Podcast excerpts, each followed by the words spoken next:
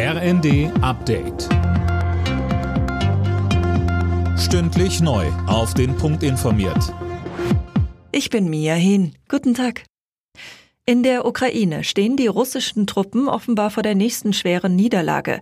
Die ukrainische Armee hat die Stadt Liman nahezu vollständig eingekreist. Tim Pritztrup. In der Stadt hatten sich zuletzt noch etwa 5000 Soldaten aufgehalten. Wie viele von ihnen noch vor der Einkesselung die Flucht gelungen ist, ist unklar. Für Russlands Präsident Putin wäre der Fall von Liman eine massive Schlappe. Die Stadt ist strategisch wichtig für die Versorgung der Truppen im Donbass. Von dort könnte die ukrainische Armee in Gebiete vorrücken, die teilweise schon seit Jahren unter der Kontrolle von prorussischen Separatisten sind. Unterdessen sollen russische Truppen nach ukrainischen Angaben den AKW-Chef von Zaporischja entführt haben.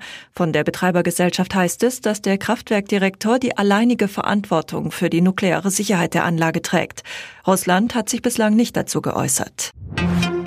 Lange haben die Gewerkschaften dafür gekämpft. Jetzt ist er da, der 12 Euro Mindestlohn. So viel müssen Arbeitgeber in Deutschland seit heute ihren Angestellten mindestens zahlen. Das ist ein Plus von 13 Prozent gegenüber dem bisherigen Mindestlohn, wovon viele Menschen profitieren, so DGB-Vorstandsmitglied Stefan Körzel. 6,64 Millionen Menschen werden von der Mindestlohnerhöhung profitieren. Das ist eine gute Nachricht, gerade in der jetzigen Situation. In Deutschland gelten ab heute neue bundesweite Corona-Regeln. In Flugzeugen muss jetzt keine Maske mehr getragen werden. Im Bahnverkehr und medizinischen Einrichtungen gilt eine FFP2-Maskenpflicht. Lockdowns und Geschäftsschließungen sieht das neue Infektionsschutzgesetz nicht vor. Charles Leclerc startet beim großen Preis von Singapur von der Pole Position. Der Ferrari-Pilot gewann das Qualifying vor Sergio Perez und Lewis Hamilton.